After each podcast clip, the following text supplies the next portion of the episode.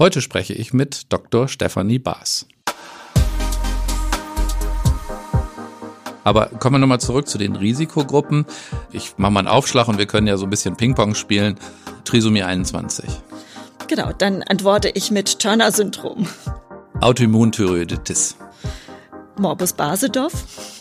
Diabetes mellitus und natürlich noch vor allem eben auch die große Gruppe der Kinder von Zöliakie betroffenen Eltern, sowohl mütterlicher oder väterlicher Seite. Und ähm, da ist, finde ich es auch besonders wichtig, dass man nicht erst auf Symptome wartet. Mm, das erlebe ich häufig, dass die Eltern mich anschreiben und fragen, der Kinderarzt hätte eben gesagt, wir warten erst, da ist ja gar nichts. Und das halte ich tatsächlich für nicht ganz korrekt, äh, da zu warten, bis das Kind Durchfall hat oder nicht mehr richtig in die Pubertät kommt. Consilium, der Pädiatrie-Podcast mit Dr. Axel Enninger.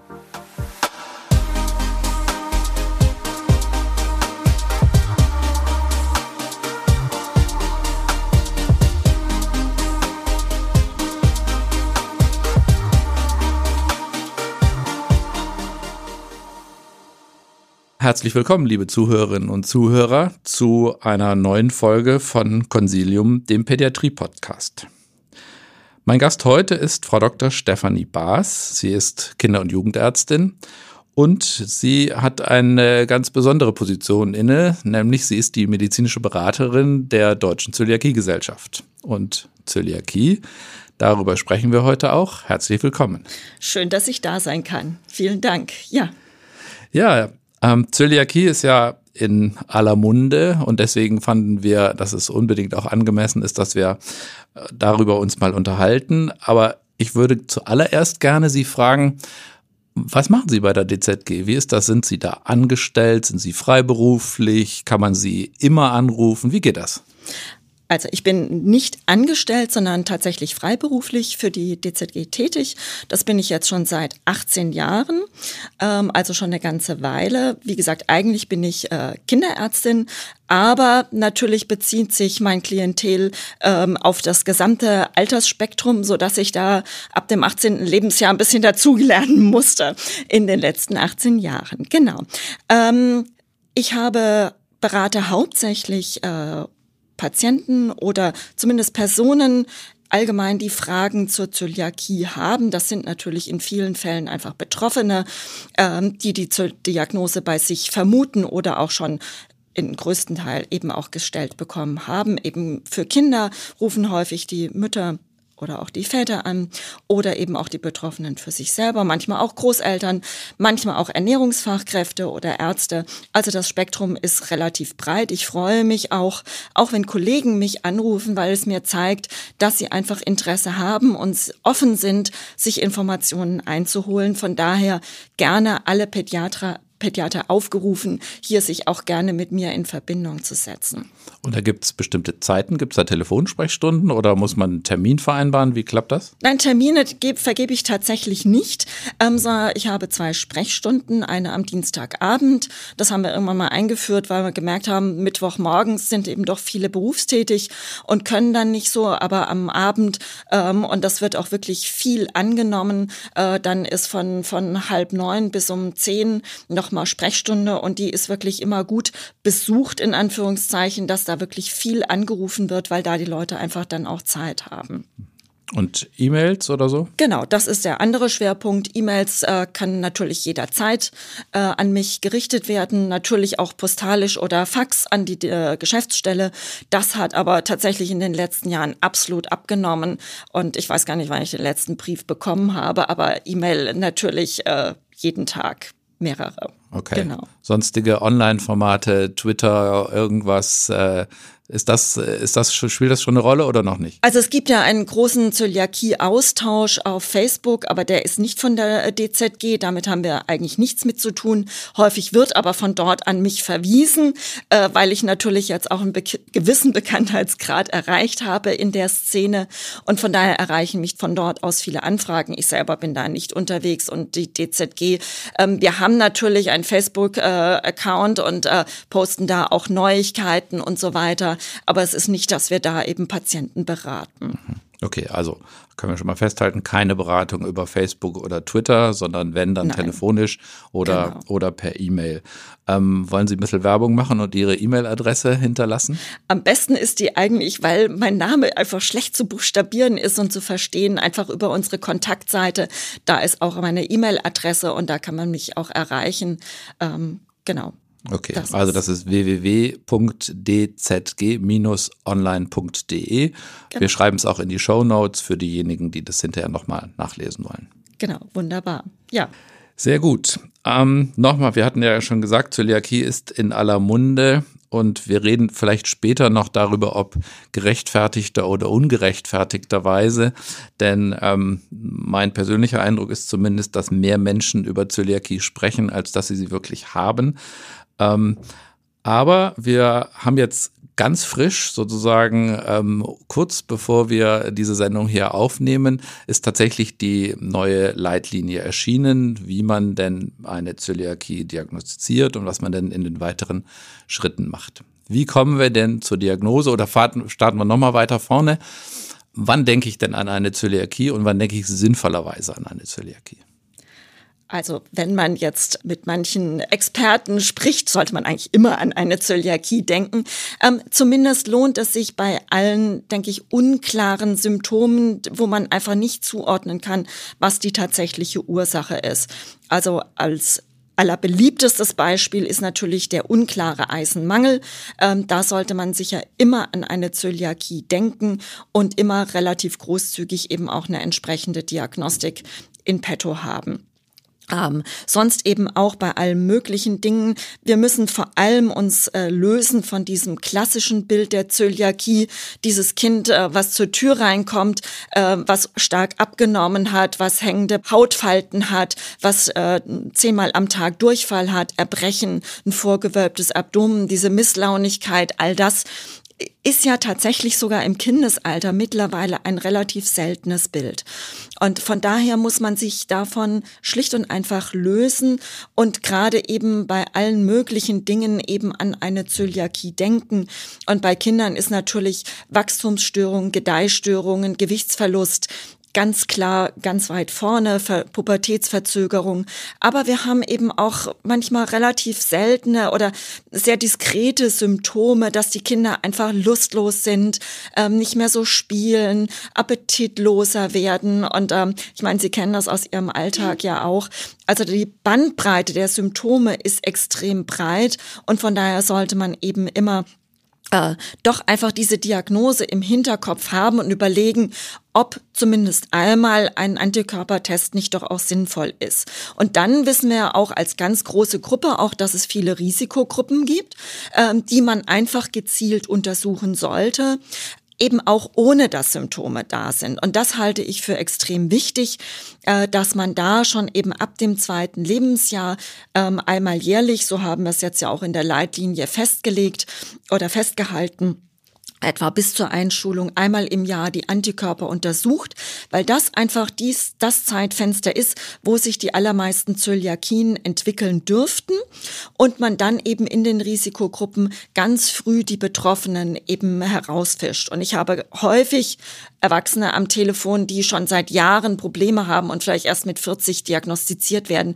Und das ist natürlich dann schade.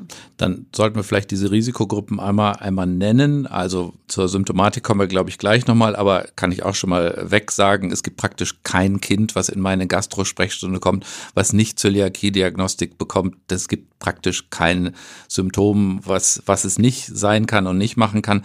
Aber kommen wir nochmal zurück vielleicht zu den Risikogruppen da gibt's ja doch ein paar, wo das auch ähm, ganz klar und regelmäßig empfohlen wird. Ähm, ich mache mal einen Aufschlag und wir können ja so ein bisschen Ping-Pong spielen. Ähm, Trisomie 21. Genau, dann antworte ich mit Turner-Syndrom. Autoimmunthyreoiditis. Ähm, Morbus Basedorf. Diabetes mellitus. Genau. Und natürlich noch vor allem eben auch die große Gruppe der Kinder von Zöliakie betroffenen Eltern, sowohl mütterlicher oder väterlicher Seite. Und ähm, da ist, finde ich es auch besonders wichtig, dass man nicht erst auf Symptome wartet. Mm, das erlebe ich häufig, dass die Eltern mich anschreiben und fragen, der Kinderarzt hätte eben gesagt, wir warten erst, da ist ja gar nichts. Und das halte ich tatsächlich für nicht ganz korrekt, äh, da zu warten, bis das Kind Durchfall hat oder nicht mehr richtig in die Pubertät kommt gilt ja nicht nur für Kinder, sondern auch für Geschwister. Genau, natürlich, auch für die Geschwister. Genau. Also insofern hätten wir die. Sie noch ein Match haben, gemacht. haben wir die Risikogruppen äh, quasi sozusagen alle umzingelt. Und da ähm, nur nochmal, um es ganz klar zu betonen, es macht nur dann Sinn, Zöliakie-Diagnostik zu machen, wenn die Kinder Glutenkontakt haben.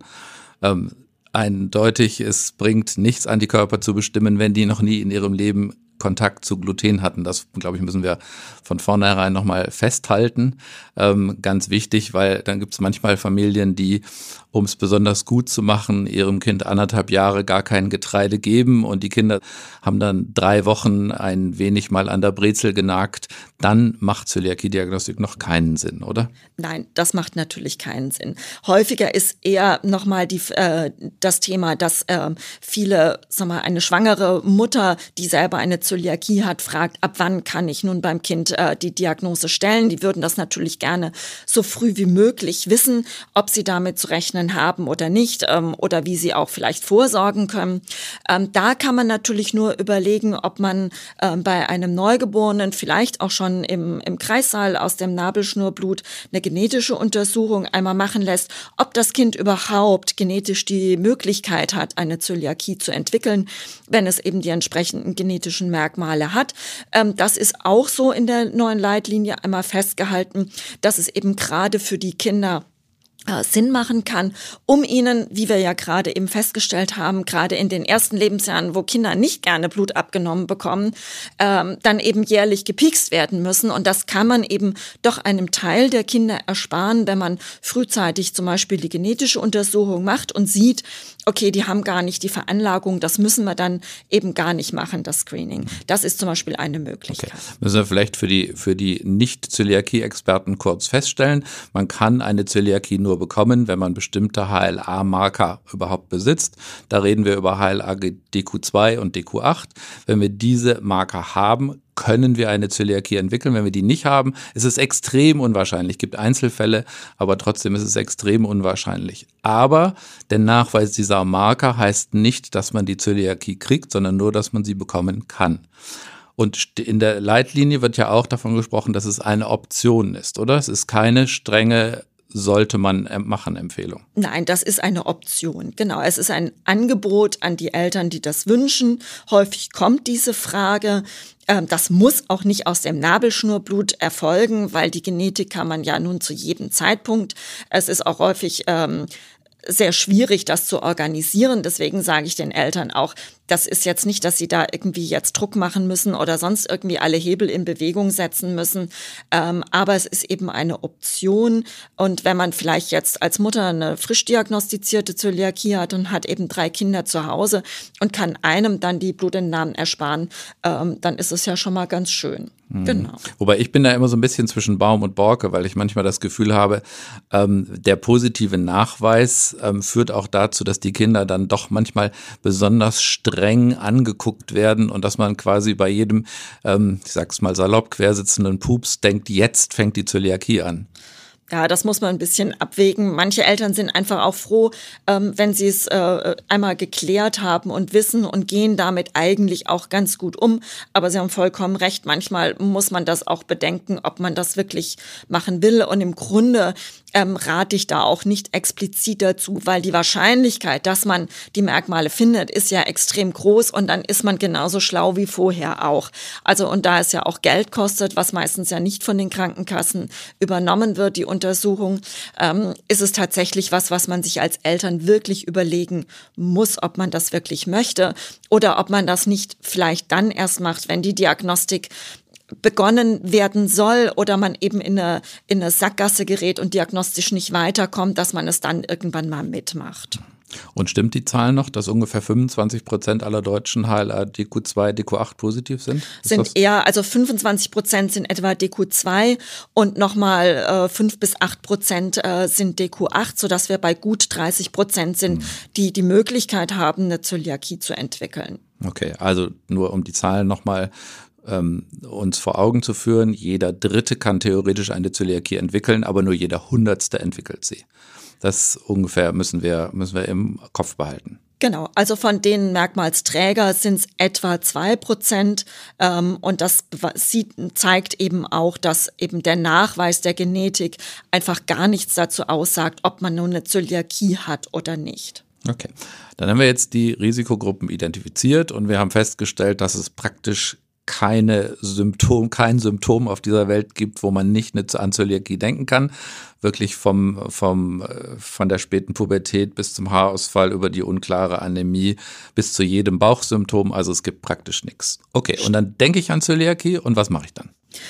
Also im Grunde, vor allem bei Kindern, wird das erste natürlich immer sein, einmal Blut abzunehmen auf die Transglutaminase, IgA-Antikörper und einmal zumindest ein Gesamt-IgA zu testen, um einen IgA-Mangel auszuschließen.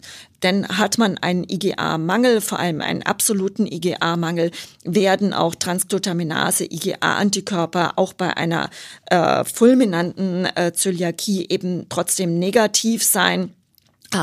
Und dann wird man, wenn man das gar nicht weiß, dass ein IgA-Mangel da ist, eben ja anhand von einem negativen Transglutaminase IgA entscheiden. Das Kind hat gar keine Zöliakie, aber übersieht die eben.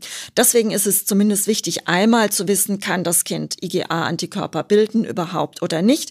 Wenn man dann sieht, das klappt und ähm, dann muss man das eben bei Folgeuntersuchungen auch nicht mehr mitmachen. Und eben als Antikörpertest ist eben einmal der Transglutaminase IgA-Antikörper der einzig im Grunde notwendiger als erster Screening oder als Suchtest. Weitere Antikörper sind nicht besonders informativ in der, im Zusatz und erzeugen eigentlich nur enorme Kosten und deswegen beschweren sich eben viele Kollegen, Zöliakie-Diagnostik ist so teuer, kann ich nicht äh, alle Jahre machen. Aber es liegt eben dran, Transglutaminase kostet einmal etwa 10 Euro. Wenn Sie noch zwei Gliadin-Antikörper mit dazu machen, sind da nochmal 30 mit dabei und vielleicht noch Endomysium, dann kommen wir irgendwann auf 100 Euro. Das ist natürlich viel Geld. Aber wir brauchen im Grunde nur den einen Test für 10 Euro. Okay, also das können wir vielleicht nochmal unterstreichen. Es reicht wirklich Gesamt-IGA und TTG-IGA. Die anderen Antikörper können Sie wirklich den Spezialisten überlassen. Die braucht man als niedergelassener Kinder- und Jugendarzt praktisch nie. Ich glaube, das können wir festhalten. Unser Thema ist ja häufig so, das Alltagsthema ist, wie viel IGA ist denn ein ausreichender IGA-Wert? Weil wir wissen ja, dass die IGA-Werte im ersten Lebensjahr so langsam ansteigen, die Normwerte. Ähm, ab wann sagen wir denn, okay, der hat keinen absoluten IGA-Mangel und ab wann können wir uns denn auf die Antikörper verlassen? Also wenn der Wert äh, der Transglutaminase IgA-Antikörper nun positiv ausfällt, erhöht ist, ganz dann klar. ist natürlich ganz klar, ähm, wenn das Gesamt-IgA wird ebenso auch in der Leitlinie festgehalten, wenn sie unter der Altersnorm ist und man entsprechende Symptome hat, dann muss man ausweichen auf einen IgG-Test also auf Transglutaminase IgG oder die deamidierten Gliadinpeptide vom IgG-Typ. Okay, aber so grundsätzlich sozusagen als über den Daumen gepeilt, weil die Altersnormengrenzen hat man A nicht im Kopf, B ist das von Labor zu Labor manchmal ein Problem. Ich sage immer über 0,2 Gramm pro Liter IgA kann man eigentlich schon ganz zufrieden damit sein und dann kann man sich relativ gut auf die Gewebstransglutaminase genau. IgA verlassen. Genau, ich hätte jetzt vielleicht 0,5 gesagt, aber da kommen wir ungefähr in den, in den gleichen Bereich mhm. hinein. Ja. Okay. Und ähm, dann war bis vor einer Weile das Thema, klar, wir denken Zöliakie und damit qualifiziert sich der Patient für eine Dünnerbiopsie. Das ist jetzt nicht mehr so. Das ist ja jetzt schon seit einer ganzen Weile nicht mehr so. Die ESPAGAN, die Europäische Gesellschaft für Kindergastroenterologie, hat ja schon, ich glaube 2012 etwa, war die erste Leitlinie äh, mit Diagnosekriterien, an denen man eben eine Zöliakie diagnostizieren konnte, ohne dass man zwingend eine Biopsie durchführen muss. Die war tatsächlich ein bisschen unglücklich formuliert, so dass viele Kinderärzte den Eindruck hatten, jeder positive Transglutaminase IgA-Antikörper qualifiziert dafür, äh, dass man dann das gleichsetzen kann mit einer Zöliakie. Dem ist leider nicht so und heute und die Aktualisierung hat das, äh, die vor zwei Jahren von der Espargan rausgekommen ist, auch nochmal, glaube ich, etwas verdeutlicht dass wir eben fordern für eine Diagnosestellung ohne Biopsie einen Transglutaminase-IgA-Antikörper über dem Zehnfachen der Norm. Das Problem bei Transglutaminase-Antikörpern ist ja, dass wir sehr unterschiedliche Anbieter haben. Die haben sehr unterschiedliche Normwerte. Manche sind bei eins, manche bei fünf, manche bei sieben, andere bei 20. Und deswegen ist es eben so eine allgemeine Angabe, mehr als das Zehnfache dieser Norm. Und wenn dann eben ein Kind solch einen Transglutaminase-Antikörper, zum Beispiel größer 200, aufweist, dann wäre im Grunde der nächste Schritt, ähm, die Überweisung an den Kindergastroenterologen, was wir eben auch in der Leitlinie jetzt in der ähm, deutschen Leitlinie auch nochmal so festgehalten haben, dass wir das für sehr wichtig halten, diesen Schritt, die Überweisung zum Kindergastroenterologen, dass der erfahrene Kollegen, Kollege mit den Eltern bespricht, ob eine Biopsie sinnvoll ist oder nicht, ob sie es vielleicht auch wünschen. Manche Eltern wünschen sich das auch, ähm, nochmal ähm, den Nachweis über die Histologie. Aber dann würde eben mit dem Kindergastroenterologen besprochen werden, dass man die Biopsie vielleicht auch nicht durchführt. Dann brauchen wir aber eine zweite Blutentnahme, in diesem Fall dann auf die Endomysium-Antikörper als Endomysium-IgA-Antikörper als Bestätigungstest. Ist dieser auch positiv? Ähm, dann wäre die Zöliakie hinreichend abgeklärt und man könnte dann mit einer glutenfreien Ernährung beginnen. Okay, da werden jetzt die niedergelassenen Kinder- und Jugendärzte sagen, naja, aber ein Termin beim Kindergastroenterologe ist ja schwer zu kriegen. Da hat man, hat man Mühe und da wartet man dann lange und da hat man Familien, die scharren mit den Hufen, die wollen gerne anfangen, wollen gerne die Diagnose haben. Aber der nächste Termin ähm, beim Kindergastroenterologen, bei der Kindergastroenterologin ist in zwei Monaten. Ich kann mal sagen, wie wir das machen. Wir machen es dann so, dass ich tatsächlich dann auch dem niedergelassenen Kinder- und Jugendarzt sage, bitte mache eine zweite Blutentnahme. Und ich glaube, das müssen wir nochmal unterstreichen.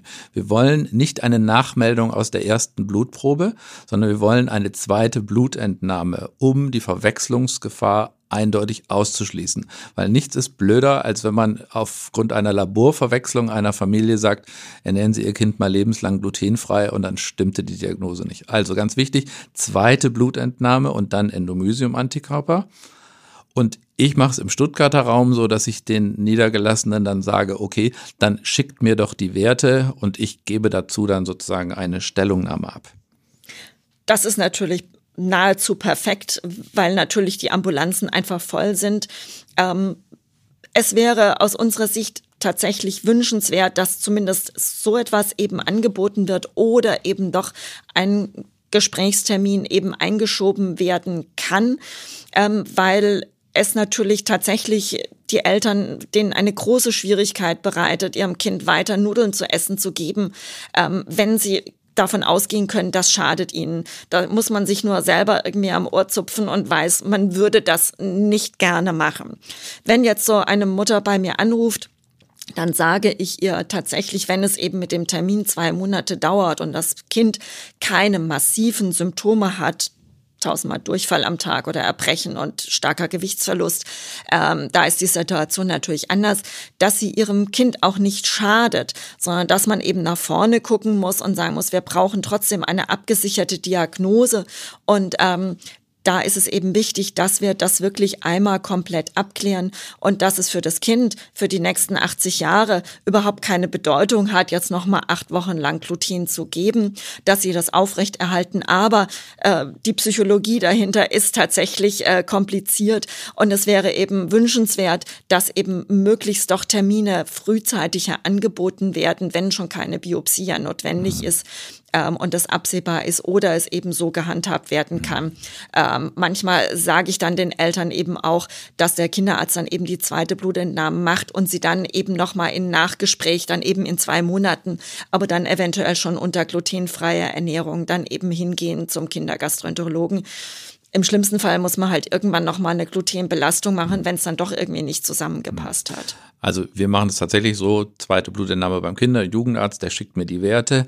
Wenn ich dann denke, ja, das, das passt schon, dann gibt es das Angebot, eine Ernährungsberatung bei uns im Haus durchzuführen, einfach von erfahrenen Ernährungsberaterinnen, die sich auch mit dem Thema auskennen. Kommen wir vielleicht auch gleich nochmal, kommen wir vielleicht auch gleich nochmal dazu, die Qualifikation von Ernährungsfachkräften bezüglich Zöliakie, aber vielleicht später. Und dann ähm, sagen wir immer, ähm, wenden Sie sich an die Deutsche Zöliakiegesellschaft, gucken, googeln Sie im Internet nur auf dieser Seite und ähm, versuchen Sie alle anderen Seiten zu vermeiden, wo Sie zum Teil unsinnige Dinge finden. Und dann gibt es sozusagen nach drei Monaten bei uns ein Gespräch, um zu gucken, wie ist denn der, wie hat denn der Einstieg funktioniert in die glutenfreie Welt? Was für Fragen gibt es noch? Dann müssen wir regelmäßige Kontrolluntersuchungen besprechen und so. Also das ist so ein bisschen, wie wir versuchen, es zu organisieren im Zeitalter von eher Termin, Terminknappheit. Jetzt haben wir aber die Situation, ähm, die relativ eindeutig ist. Antikörper mehr als zehnfach über der Norm, bestätigter Blutentnahme, Endomysium, Antikörper auch haushoch. Aber nicht immer ist ja die Welt so, sondern wir haben so halbgare Gewebstransglutaminase. Antikörper sagen wir, der Normwert ist 20 und wir haben 25er Werte und wir haben ein Kind, was eigentlich ziemlich gesund ist, nur ab und zu mal ein bisschen Bauchzwicken hat. Was mache ich dann mit diesen 25er Werten? Ähm, wie wäre Ihr Vorschlag? Also ich würde dieses Kind noch nicht biopsieren, ähm, weil dazu ist dieser Titer sicher zu niedrig und die Gefahr in Anführungszeichen wäre mir zu groß, dass ich dieses Kind zu dem Moment biopsiere und noch nichts finde. Ähm, da wäre tatsächlich ein, äh, ist es wichtig, mit den Eltern zu sprechen, dass das eine Zöliakie im Entstehen sein kann. Ähm, aber dass es ähm, im Moment noch nicht klar ist und dass es wichtig ist, zunächst weiter Gluten zu geben und ähm, dann eben zum Beispiel in drei bis sechs Monaten eine Verlaufskontrolle zu machen, zu schauen, wo die Reise hingeht. Immer mit dem Hinweis, wenn es Ihrem Kind irgendwie schlechter geht, die Symptome massiv werden, ähm, es ihm es irgendwie an Gewicht verliert, eben Erbrechen, Durchfall, irgendwo in schlechten Zustand kommt, ähm, dass man dann eben sehr viel früher zuschlagen muss, nochmal äh, Antikörper untersucht und dann eben auch die Überweisung in die Kindergastroenterologie forcieren müsste. Ähm, aber in den allermeisten Fällen hat man tatsächlich Zeit und es passiert nichts in diesen drei bis sechs Monaten und man kann sich da auch tatsächlich ein bisschen Zeit lassen, weil je höher nachher die Antikörper sind, umso klarer ist ja dann auch die Aussage. Und wenn wir dann vielleicht nach sechs Monaten bei einem Wert ich sag mal jetzt von 70, 80 wären, dann könnte man, glaube ich, auch mit einem guten Gewissen das Kind zu der Biopsie schicken ähm, und sagen, okay, dann äh, diagnostizieren wir eben auch über den alten Weg mit Histologie und dann ist man dann auch wieder auf dem rechten Weg. Und es gibt ja auch ein paar Kinder, wo sich diese Gewebstransglutaminase-Antikörper, die so leicht erhöht sind, wo die sich wieder verlieren. Auch das gibt es ja. Auch es das, ist ja gar genau. nicht gesagt, dass jeder sozusagen da auf dem Weg ist. Das kann schon sein. Manche sind auf dem Weg, eine Zöliakie zu entwickeln. Aber bei manchen verschwinden die dann auch erstmal wieder für eine Weile. Auch die Möglichkeit gibt es ja. Ganz insbesondere bei Diabetes äh, Typ 1, da sehen wir das ganz häufig, dass die sehr schwankende Antikörper haben im Sinne von so einer Autoimmunreaktion, ohne dass die eine Zöliakie Therapie wirklich manifestiert entwickeln. Und da ist es besonders wichtig, dass man nicht gleich biopsiert, ähm, sondern tatsächlich etwas abwarten kann auch ähm, und das ein bisschen beobachtet. Die müssen ja eh, sind meistens engmaschig in der Kontrolle, so dass es da auch nicht so schwierig ist, da nochmal äh, zwischenzeitlich Werte zu bekommen. So, die eine oder andere von Ihnen wird sich an die Silvesterfolge unseres Podcasts erinnern. Und in dieser Silvesterfolge gab es ja die Möglichkeit, ein Projekt vorzuschlagen, das sich mit Kindergesundheit beschäftigt und das vermeintlich eingesparte Weihnachtsfeiergeld der Firma Infectofarm würde jetzt in diese Projekte münden. Die Auswahl ist getroffen und eine Auswahl, ein ausgewähltes Projekt ist das Atat Hospital in Äthiopien. Und darüber spreche ich jetzt mit Frau Dr. Rotering, die dieses Projekt auch vorgestellt hat. Herzlich willkommen. Hallo, vielen Dank. Auch vielen Dank im Namen der Schwestern in Äthiopien, die das Geld wirklich sehr gut gebrauchen können. Wie sind Sie denn zu diesem Projekt gekommen? Ich hatte im Studium ein Freisemester und wollte dieses Freisemester irgendwie nutzen, um auch was Gutes zu tun. Und daher bin ich damals zu diesem Krankenhaus und zu den missionsärztlichen Schwestern nach Äthiopien geflogen. Und was ist das für ein Krankenhaus dort? Es ist ein Krankenhaus, das ist wirklich irgendwo im Nirgendwo, also im wahrsten Sinne des Wortes hat ein Einzugsgebiet von 100 Kilometer und drumherum ist wirklich nur ländliche Bevölkerung und Dörfer. Es gibt da kaum Internet, es gibt keine Autos, also das Fortbewegungsmittel dort ist zu Fuß oder ein Esel. Und es gibt dort genau zwei Autos. Eins gehört eben den missionsärztlichen Schwestern, um mal in die Hauptstadt zu fahren und ein anderes Auto wird genutzt wirklich für dringende, ja, so als Ambulance quasi, als Krankenwagen. Okay, wer sich das gerne angucken möchte, der kann auf einer Internetseite auch ein paar optische Eindrücke gewinnen. Die Internetseite heißt www.atat-hospital.de. Und wo soll denn das Geld, was wir jetzt bekommen haben, hingehen? Das geht speziell für die Versorgung der Kinder wird das dort eingesetzt. Es gibt dort nämlich vier Stationen, Chirurgie, Frauenheilkunde, Innere Medizin und Kinderheilkunde. Und es ist so, dass sich das Krankenhaus 70 Prozent über Spenden finanziert. Und gerade die Kinder haben es da wirklich sehr dringend nötig, auch äh, dass das Geld für die Versorgung eingesetzt wird, weil es gibt da auch eine Station, die sich speziell für mangelernährte Kinder einsetzt. Äh, und diese Kinder sind natürlich sehr lange im Krankenhaus. Und so eine Versorgung und das Aufpäppeln kostet natürlich Geld und die Familien selber können sich das oft gar nicht leisten. Und da wird das Geld wirklich dringend für gebraucht und ist auch sehr gut eingesetzt. Vielen, vielen Dank, dass Sie dieses Projekt vorgeschlagen haben. Das klingt äh, ausgesprochen sinnvoll. Mitten in Äthiopien ähm, ist nichts und Mangelernährung ist nun leider auch in Äthiopien doch offensichtlich ein ähm, großes Problem. Und diese ja wirklich wunderbar funktionierenden ähm, Feeding, Refeeding-Programme der WHO müssen halt umgesetzt werden. Und wenn das Geld dazu beiträgt, ist das sicher extrem gut angelegtes Geld. Und vielen Dank, Frau Rothering, nochmal, dass Sie dieses Projekt vorgeschlagen haben. Und ähm, unbekannterweise ähm, die besten Grüße ähm, über Sie nach Äthiopien. Die kommen ganz sicher an und ein ganz, ganz herzliches Dankeschön auch im Namen der Schwestern. Das ist jetzt nichts für die niedergelassenen Kinder- und Jugendärzte, aber wenn wir dann biopsieren, ist klar, wir wollen ähm, fünf Gewebeproben mindestens aus dem Dünndarm haben. Das ist wichtig für all diejenigen, die das nicht ständig machen. Zwei reichen nicht, wir wollen fünf.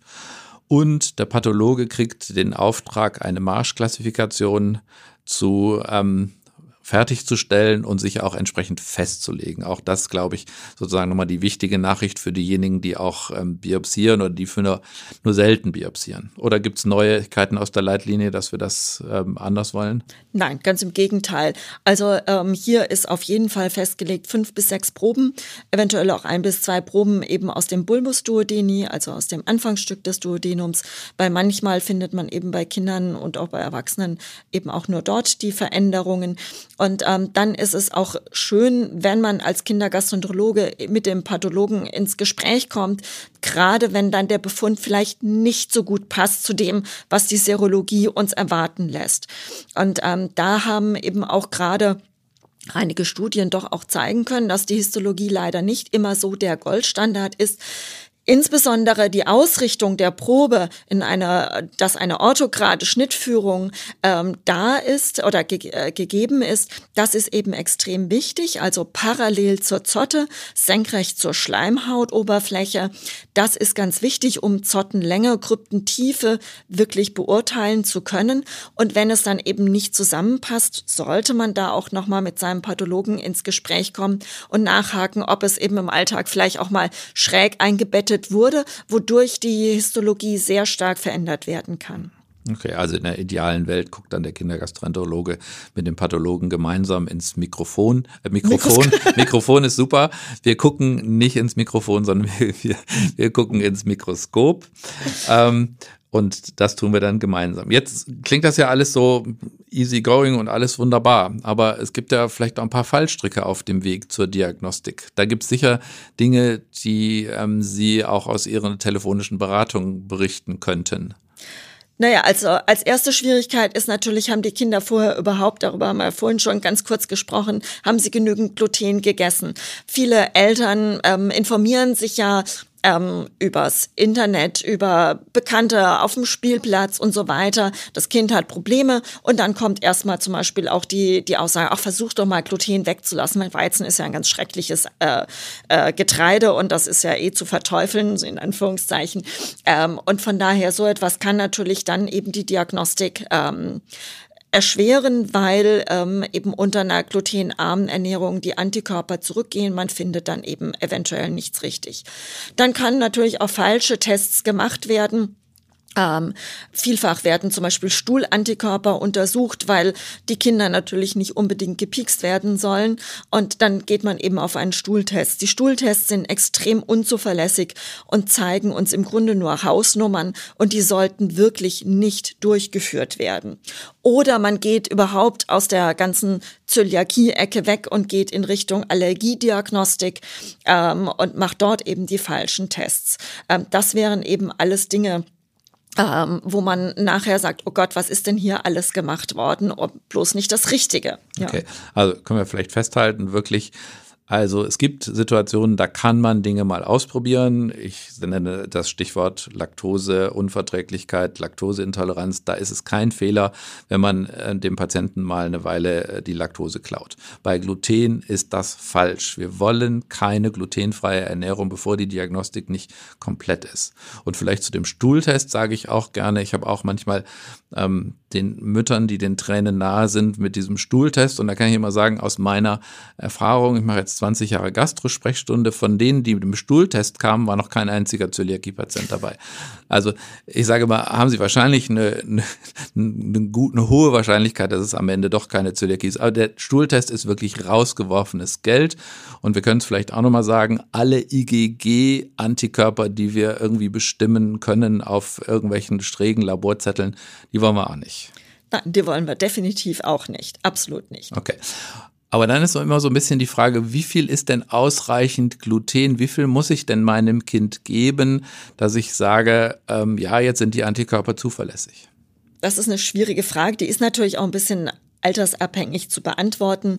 Ähm, bei kleinen Kindern, ähm, so bis vier, fünf Jahren, würde ich ungefähr so fünf Gramm Gluten und dann steigert sich das so im Laufe des Lebens äh, und Körperwachstums. Äh, beim Erwachsenen werden etwa so zehn bis zwölf Gramm Gluten gefordert.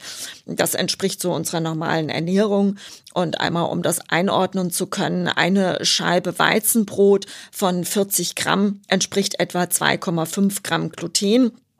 Das heißt, so ein Kind, Kleinkind wäre dann eben vielleicht mal eine Scheibe Brot und noch eine Portion Nudeln am, am Mittag, ähm, vielleicht mal noch ein Keks oder so etwas. Also ähm, so kann man das ungefähr einordnen. Also zwei Kinderportionen am Tag, ähm, kann man das so sagen, zwei so altersnormale Kinderportionen ja. mit Gluten wäre günstig. Genau. Okay. Dann haben wir sozusagen die, die Diagnostik quasi abgeschlossen. Wir haben die, Biopsie, wir haben die Biopsie gemacht oder wir haben eine biopsiefreie Diagnosestellung gemacht. Ähm, wie sollten denn diese Patienten idealerweise dauerbetreut werden? Nun, ähm, wir würden uns natürlich wünschen, das könnten die Kindergastroenterologen machen. Am Anfang ist es sicherlich schön, wenn das passiert, dass sie halbjährlich kontrolliert werden, bis die Antikörper sich normalisiert ha haben. Das sollte auf jeden Fall durch wen auch immer erfolgen. Wichtig ist dabei, dass im Grunde immer das gleiche Labor verwendet wird, was eben einmal die Antikörper untersucht hat, weil äh, die Werte zwischen verschiedenen Laboren nicht vergleichbar sind. Das heißt, einmal Hausarzt oder Kinderarzt und einmal Kindergastroenterologe im Wechsel, das bringt extrem viel Unruhe rein und ist eher ungünstig. Aber es ist natürlich schön, wenn der Kindergastroenterologe gerade am Anfang, wenn die Eltern auch noch viele Fragen haben, ums gesamte Krankheitsbild und alles eben zur Verfügung stehen und die beantworten können, weil natürlich der niedergelassene Kinderarzt das nicht immer leisten kann, einfach weder vom Wissen noch von der Zeit. Viele kennen sich ganz gut aus, aber vielleicht eben mit den kleinen Schwierigkeiten dann eben doch nicht. Das wäre im Grunde das Ideale. Wenn die Antikörper dann normal sind, äh, also wieder im Normbereich, reichen dann jährliche Kontrollen aus, bis ähm, im Grunde das Kindesalter verlassen wird. Bei Erwachsenen, wenn alles gut läuft, kann man das auch sicherlich strecken auf etwa alle zwei Jahre. Im Kindesalter und Jugendalter, gerade auch in der, im Jugendpubertätsalter halten wir es für sehr sinnvoll, das einmal im Jahr zu kontrollieren auch um zu zeigen, du hast eine Erkrankung, ähm, die ist auch ernst zu nehmen, ähm, aber es läuft gut und damit eben auch die Motivation zu geben, äh, du machst das alles richtig, mach weiter so. Wenn sie eben normal sind, wenn sie es nicht sind, dann eben auch rechtzeitig nachforschen zu können, wo können Fehler eben aufgetreten sein, dass es eben dann nicht fünf Jahre lang wieder sich die Zöliakie reaktiviert. Okay, jetzt haben wir ja, oder ist so meine Erfahrung, dass ähm, die meisten Zöliakie-Eltern relativ, sag ich mal, ehrgeizige Eltern sind. Die wollen das besonders gut machen. Ähm, und die wollen natürlich auch, dass die Antikörper ganz schnell normal sind. Was ist denn so die Normalisierungstendenz? Ich sage jetzt mal, ich oute mich jetzt mal, was ich immer sage, und Sie dürfen jetzt sagen, ob ich Unsinn rede oder nicht. Ich sage immer, 80 ähm, Prozent der Patienten haben nach einem Jahr normale Antikörper ähm, und bei ein paar dauert es aber wirklich lange. Es gibt auch welche, da geht das anderthalb und manchmal auch zwei Jahre. Absolut, kann ich nur zustimmen. Okay. So grob sage ich auch immer ungefähr in einem Jahr. Und die, die, aber häufig kriege ich eben Anrufe nach vier oder sechs Monaten. Oh Gott, die Antikörper sind immer noch erhöht. Ähm, mein Arzt sagt, wir haben Diätfehler und die Eltern sind ja gerade am Anfang, wie Sie sagen, sehr ehrgeizig und versuchen auch alles recht zu machen. Und da kriegen die dann natürlich auch einen ziemlichen Schuss vor den Bug, wenn sie dann gesagt bekommen, du machst das alles nicht richtig, die Antikörper sind immer noch erhöht. Und das finde ich immer sehr traurig und da versuche ich immer auch ähm, gegen zu argumentieren und zu sagen, es ist einfach abhängig vom Ausgangswert. Und sagen Sie mir mal ehrlich, geht's Ihrem Kind besser? Sagen Sie, ja, dem Kind geht's prächtig, das ist aktiv, das ist super. Sag ich, sehen Sie, das ist doch die beste Antwort. Sie machen damit schon wirklich alles richtig. Wir machen nochmal einen Wert in einem halben Jahr und Sie werden sehen, dann sind die Antikörper auch deutlich runter. Und es geht alles in die richtige Richtung. Okay, also am Anfang Nerven bewahren und nicht zu früh diesen wirklich sehr empfindlichen Eltern, die wirklich alles richtig machen wollen, schlechtes Gewissen machen. Das dauert tatsächlich einfach eine Weile. Absolut. Und der vorhin, vorhin erwähnte Teenie, der regelmäßig seine Antikörperwerte kontrolliert, dazu auch so ein bisschen Erfahrung aus meiner Sprechstunde. Ich, ein Großteil der Jungs, komischerweise, die Mädels sind irgendwie braver, aber ein Großteil der Jungs macht während der Pubertät irgendwelche Ausflüge in die glutenhaltige Welt, die kommen am Ende wieder. Die Mütter müssen nicht verzweifelt sein, das ist wie vieles in der Pubertät, irgendwann ist wieder fertig. Ähm, und da kann man die Diskussion dann gerne auch an den betreuenden Kindergastroenterologen ähm, delegieren. Das, ähm, da habe ich hohe Sympathien zu diesen, zu diesen äh, meistens ja Jungs, die dann irgendwie nach dem Handballtraining Pizza essen gehen. irgendwann hören sie es auch wieder auf mit der Pizza. Das wäre natürlich zu wünschen, dass dem dann auch so ist. Gut, wir hatten es vorhin gesagt äh, schon mal, dass manche Details muss man, muss man wissen und da kommen sicher auch die Ernährungsfachkräfte ähm, mit ins Spiel, nämlich dass eine gute Beratung ähm, bezüglich glutenfreier Ernährung sicher auch voraussetzt, dass eine Ernährungsfachkraft ähm, da mit eine Rolle spielt. Das ist, glaube ich, Konsens, oder? Absolut, das ist auch in der Leitlinie jetzt auch nochmal sehr explizit äh, festgelegt worden und dargelegt worden. Ähm, es ist leider oft so, dass ähm, doch die Patienten einfach zu Ernährungsfachkräften der entsprechenden Krankenkasse erstmal geschickt werden, was natürlich einerseits äh, von Seiten der Krankenkasse vielleicht nachvollziehbar ist. Auf der anderen Seite ist eben für solch eine spezialisierte Beratung einfach nicht jede Ernährungsfachkraft ausgebildet, was ja auch kein Fehler ist. Auch bei den Ärzten kennt sich nicht jeder mit Zöliakie aus und kann und muss das auch nicht. Trotzdem ist es halt für den Patienten nicht gerade sehr schön, wenn er letztlich sehr viel mehr schon selber weiß, weil er sich übers Internet angelesen hat, als dann solch ein Termin bei der Ernährungsfachkraft, wo dann vielfach auch Hoffnung draufgelegt wird, okay, jetzt werden wir gerade ganz viel äh, Neues erfahren und dann kommen sie raus und äh, sagen dann hinterher, na, die sagte mir, Dinkel kann ich essen und das stimmt doch gar nicht, Frau Baas. Und sage ich, nee, das stimmt jetzt nur wirklich nicht, ja.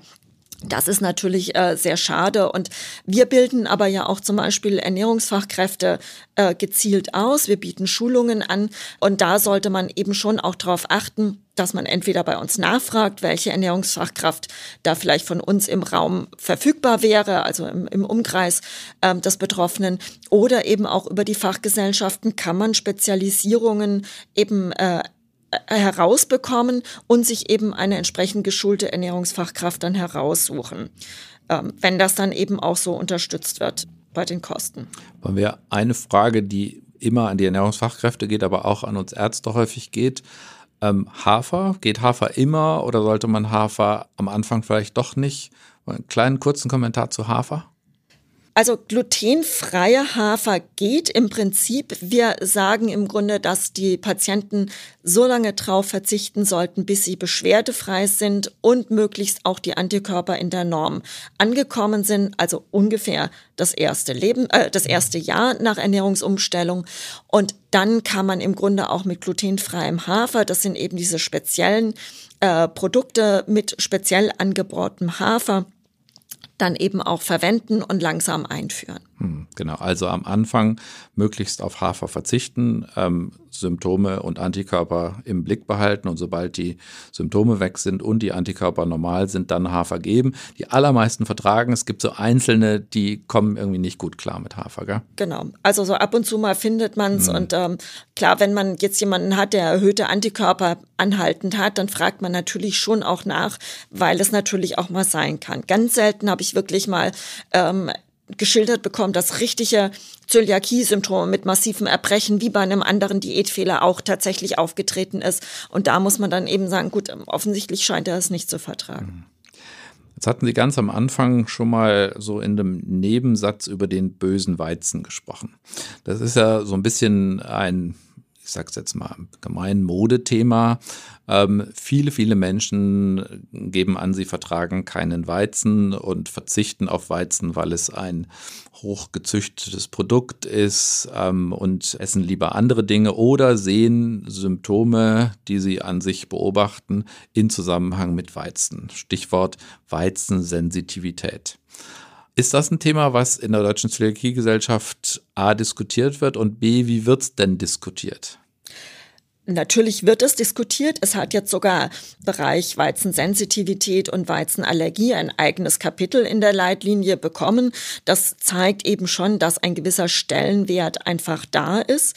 Das Problem mit dieser Erkrankung ist ja, dass wir sie nicht diagnostizieren können, sondern wir müssen sie ja abgrenzen gegenüber einer Zöliakie, möglichst auch einer Weizenallergie, was ja in der Allergiediagnostik nicht immer ganz einfach ist. Und wenn wir dann jemand haben, der sieht, äh, es geht ihm deutlich besser, wenn er Weizen meidet, ähm, und er hat eben diese anderen Erkrankungen nicht, dann können wir sagen, okay, du hast vielleicht eine Weizensensitivität. Ich sehe ein bisschen das Problem, dass ähm, wenn man sich dann zum Beispiel Ernährungsprotokolle von solchen Personen anschaut, dass die zum Teil ähm, doch sehr Kohlenhydrat ähm, reich essen, wenn morgens ein Brot, mittags äh, ein Brötchen auf die Hand ähm, oder schnell irgendein Teilchen, dann noch mal ein bisschen Kekse zwischen rein und abends vielleicht eine Pizza. Diese Überlast an Kohlenhydraten macht sehr vielen Personen einfach zu schaffen, dem Darm zu schaffen, dass er Symptome bekommt. Also mit Durchfall, mit Blähungen und so weiter. Und wenn die sich beraten lassen und eine deutlich ausgewogenere Ernährung ähm, zu sich nehmen, vor allem eben auch vielleicht wegkommen von vielen Fertigprodukten, von vielen ähm, Discounter-Backwaren, ähm, die einfach ganz anders hergestellt wurden wie früher Brote, dann merken die plötzlich, es geht mir sehr viel besser. Und ähm, das geht natürlich so ein bisschen in den großen Potpourri der Erkrankungen in Richtung Reizdarm und so weiter, was wir sehr schwer voneinander einfach trennen können, weil wir für all diese Erkrankungen keinen Biomarker haben, den wir einfach im Blut oder auch mal im Stuhl nachweisen könnten. Okay, also nur nochmal, um es festzuhalten, es geht ja häufig nicht unbedingt um den Weizen, sondern es geht um das Produkt in dem Weizen drin ist und wie das hergestellt wurde. Da gibt es ja ganz gute Untersuchungen dazu, dass eben, wie Sie vorhin schon sagten, traditionell hergestellte Backwaren, die eine lange Teigführzeit haben, deutlich besser verträglich sind als diejenigen Backprodukte, die ganz schnell produziert werden. Deswegen wirklich darauf achten, es ist nicht der pure Weizen, es ist häufig sozusagen die Herstellung desselben und wie wir dieses Produkt zu uns nehmen. Das ist übrigens häufig auch die Erklärung, warum Patienten sagen, mit Dinkel geht es mir viel besser als mit Weizen. Wenn Patienten so etwas sagen, dann ist das eine Unterstützung ihrer Aussage von vorhin, dass eben diese industriell hergestellten Produkte oft ein Problem darstellen, dadurch, dass eben die Teigführzeiten kürzer waren. Und das ist übrigens auch die Erklärung, warum viele Patienten berichten, dass sie Dinkel relativ gut vertragen, Weizen aber nicht gut vertragen. Am Gluten kann es nicht liegen, denn sowohl Weizen als auch Dinkel enthalten Gluten. Aber Dinkelbrote sind ganz selten Brote, die industriell hergestellt werden, sondern Dinkelbrote werden häufig traditionell beim Bäcker hergestellt mit langen Teigführzeiten und deswegen auch mit besserer Verträglichkeit. Jetzt könnte man doch aus Sicht der Deutschen Zöliakiegesellschaft sagen, ist doch super, dass alle über Gluten reden, alle über Weizensensitivität reden. Man geht jetzt ins Restaurant und jeder weiß, was es bedeutet, wenn ich sage, kann ich bitte ein glutenfreies XY bestellen. Das ist tatsächlich auch ein großer Vorteil dieses ganzen Hypes um glutenfreie äh, Ernährung. Tatsächlich hat sich dadurch die Produktvielfalt wirklich äh, massiv gesteigert und eben auch, dass sie verfügbar ist in den Supermärkten. Das ist natürlich ein, ein großes Plus für die Zöliakie-Patienten. Auf der anderen Seite findet natürlich gerade auch ähm, in den Medien und natürlich auch außerhalb ähm, so eine ein Belächeln dieses Themas. Ach du mit deiner Unverträglichkeit und so ein bisschen Brot wird ja nicht schaden. Das hat dir doch jetzt 30 Jahre lang nicht wehgetan. Wie kann das denn auf einmal so ein Problem sein? Ähm, das ist natürlich für viele sehr schwer zu ertragen, wenn sie wirklich dann eine nachgewiesene Zöliakie haben und sich wirklich eben auch strikt an die glutenfreie Ernährung halten wollen. Es ist ein bisschen aus den Medien wieder ein bisschen rausgekommen. Das war vor wenigen Jahren wirklich ganz extrem, dass in jeder Kolumne belächelt wurde, ach, du isst auch glutenfrei. Das ist tatsächlich ein bisschen besser geworden, aber es ist äh, nach wie vor ein gewisses Problem und es ist leider immer noch nicht so, dass natürlich jeder Restaurantbesitzer äh, weiß, was glutenfrei ist und das dann eben auch in der Küche so umsetzen kann. Hm. Also das ist tatsächlich auch das, was ich meinen Patienten immer rate, sag, wenn sie Restaurants haben, wo sie regelmäßig hingehen, dann fühlen sie denen ruhig mal auf den Zahn. Fragen Sie mal ein paar Fragen, ähm, wie es denn ähm, in der Küche zugeht, ähm, wie denn da die glutenhaltigen von den glutenfreien Produkten getrennt sind. Ähm, sicher der Rat und da muss man eben sagen, ist der Schrägstrich die mit der Glutensensitivität nicht so empfindlich. Und also es gibt tatsächlich eine gewisse Banalisierung des Themas und da kann ich mir schon vorstellen, sind die Zöliakie-Patienten ja. genervt. Ja, absolut. Ja. Aber ähm, Sie haben vorhin schon erwähnt, es gibt im Supermarkt immer mehr glutenfreie Produkte. Und das ist ja wunderbar, wenn Sie 20 Jahre zurückdenken. Da gab es eine traurige Nudelsorte, die sahen zwar aus wie Nudeln, wenn sie aus dem Kochwasser kamen, ähm, sahen sie schon nicht mehr so aus und schmecken taten sie schon gar nicht mehr wie Nudeln. Also das ist einerseits schön, andererseits findet man auch ähm, glutenfrei markierte Produkte, wo man so ein bisschen stutzt und sagt, ähm, ist das wirklich ein sinnvolles Produkt? Naja gut, jetzt Mineralwasser als glutenfrei äh, zu bezeichnen, das macht natürlich keinen Sinn, äh, weil natürlich Mineralwasser äh, nichts, nicht viel mehr enthalten kann als nur ein H2O. Ähm, oder zum Beispiel bei Hundefutter. Ähm, das macht aus menschlicher Sicht zumindest jetzt keinen äh, großen Sinn. Und da sollte man sich tatsächlich auch als Lebensmittelindustrie ein bisschen äh, zurückhalten und muss jetzt nicht alles irgendwie als irgendwas frei deklarieren. Zumal für viele Leute ja auch ähm, zuckerfrei, fettfrei äh, ja eine Gesundheit ähm, Wirkung immer impliziert wird und dann natürlich auch davon ausgegangen wird, dass auch glutenfrei irgendwas Gutes bedeutet und sie dazu viel mehr greifen. Wobei man eben dann auch sagen muss, diese glutenfreien Ersatzprodukte sind ja zum Teil sehr viel mehr angereichert mit Fetten, mit Zuckern, mit einfachen Zuckern, um eben der kon normalen konventionellen Variante nahe zu kommen. Und wir sehen es, dass viele Zöliakie-Patienten ein Problem haben mit Gewichtszunahme extrem, wenn sie eben viele Fertigprodukte eben verwenden und das kann zum Beispiel auch negative Auswirkungen haben in Richtung eines metabolischen Syndroms letztlich. Adipositas gehört ja dazu, aber auch zum Beispiel eine Steatosis hepatis, also dass da auch die Leber, Fettleber sich entwickelt. Also da ist eben dann auch wieder eine gute Ernährungsberatung gefragt und da brauchen wir die eben auch um eben doch zu einer ausgewogenen Ernährung zu raten. Natürlich kann glutenfrei eine echte Chance sein, wenn man von den Fertigprodukten wegkommt und wirklich anfängt, wieder frisch zu kochen. Dann kann glutenfrei eine echte Chance für eine Familie sein. Aber jetzt glutenhaltige Fertigpizza durch glutenfreie zu ersetzen, ist zwar gut im Sinne der Zöliakie, aber nicht unbedingt gut im Sinne einer guten Ernährung und eines gesunden Körpers. Okay, und Menschen, die keine Zöliakie haben, die sich glutenfrei ernähren, ernähren sich nicht dadurch gesünder. Nein, auch wenn es natürlich jetzt auch nicht unbedingt einen schweren Schaden macht, weil viele äh, Familien fragen das natürlich nach. Wir haben ein, zwei Kinder vielleicht in der Familie und dann ernährt sich die gesamte Familie so. Mache ich denn jetzt einen Schaden vielleicht auch an dem Kind, was keine Zöliakie hat? Ähm, das kommt letztlich immer drauf an. Insgesamt wahrscheinlich eher nicht, aber man muss sich eben schon trotzdem gut ernähren und auf seine Ernährung achten, damit dann glutenfrei nicht vielleicht doch schädlich ist. Deswegen glutenfrei einfach als gesund für alle äh, ist sicherlich nicht empfehlenswert. Okay, klares Statement nochmal. Frau Baas, gegen Ende unseres Podcasts ist es äh, gute Tradition, dass der Gast sich zwei Dinge wünschen darf, die er unbedingt positiv loswerden möchte, zwei Dus. Und sie dürfen auch zwei Dinge loswerden, die sie entweder nerven oder von denen sie dringend abraten, zwei Don'ts.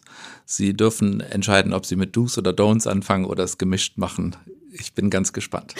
Ich fange mal mit den To-Dos an und ähm, ich glaube, die habe ich ja auch schon so ein bisschen ähm, im Laufe dieser Dreiviertelstunde jetzt ähm, ein bisschen herausgestellt.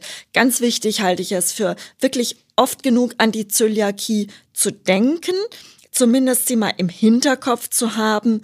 Und das zweite Du ist lesen Sie ruhig einmal die Leitlinie. Sie ist gut geschrieben, sie ist informativ und sie ist auch, glaube ich, nicht zu lang. Man kann sich ja auch Parts rausnehmen und die Kinderärzte brauchen sicherlich nicht die refraktäre Zöliakie, aber sich einmal die Diagnostik einmal noch mal ein bisschen zu verinnerlichen. Was mache ich? Was ist sinnvoll und wie kann ich da eben auch vielleicht Kosten sparen und wie gehe ich da verantwortungsvoll mit meinen ähm, Patienten um. Das ist sicherlich ein ganz großes Bitte, bitte, do it. Und ein Don't ist, ähm, glaube ich, das habe ich auch schon betont, nie glutenfreie ähm, Ernährung ähm, empfehlen, bevor nicht irgendwie Diagnostik im Sinne einer Zöliakie einmal gemacht wurde. Man macht damit wirklich für die Patienten nichts Gutes. Vor allem, wenn es dann den Patienten besser geht, dann müssen sie sich ja für die Diagnostik wieder glutenhaltig ernähren. Und diesen Rückschritt, ist ein wirklicher Rückschritt und dann wieder die Symptome in Kauf zu nehmen, ist für die Patienten, für die Eltern oft noch viel schwerer bis gar nicht zu ertragen, wie jetzt einfach noch mal zwei, drei, vier Wochen damit eben weiterzumachen. Also wirklich ein ganz großes Bitte, bitte nicht machen. Und was wir ja auch schon besprochen haben, ist bitte keine Stuhltests, bitte keine IgG4-Tests, sondern wirklich sich über die Leitlinie informieren über Transglutaminase-Antikörper, die richtigen Tests in Richtung einer Zöliakie zu machen. Okay, super. Vielen, vielen Dank. Ich danke ganz herzlich für das Gespräch. Ich glaube, wir hätten tatsächlich noch eine Stunde weiter sprechen können. Vielleicht machen wir nochmal einen Folgetermin. Vielen herzlichen Dank, dass Sie da waren. Und Ihnen, liebe Zuhörerinnen und Zuhörer, vielen Dank fürs Zuhören. Sie können ähm, unser Gespräch nachlesen in dem Transkript. Sie finden den Link zur Leitlinie und auch den Link auf die Homepage der Deutschen Zöliakie-Gesellschaft auch in den Show Notes. Und wenn es Ihnen gefallen hat, dann freuen wir uns über eine positive Bewertung und auch über eine Weiterempfehlung. Vielen Dank und auf Wiederhören. Auf Wiederhören. Das war Consilium, der Pädiatrie-Podcast. Vielen Dank, dass Sie reingehört haben. Wir hoffen, es hat Ihnen gefallen und dass Sie das nächste Mal wieder dabei sind. Bitte bewerten Sie diesen Podcast und vor allem empfehlen Sie ihn Ihren Kollegen. Schreiben Sie uns gerne bei Anmerkungen und Rückmeldungen an die E-Mail-Adresse consilium.infectofarm.com. Die E-Mail-Adresse finden Sie auch noch in den Show Notes. Vielen Dank fürs Zuhören und bis zur nächsten Folge. Ihr Team von Infectofarm.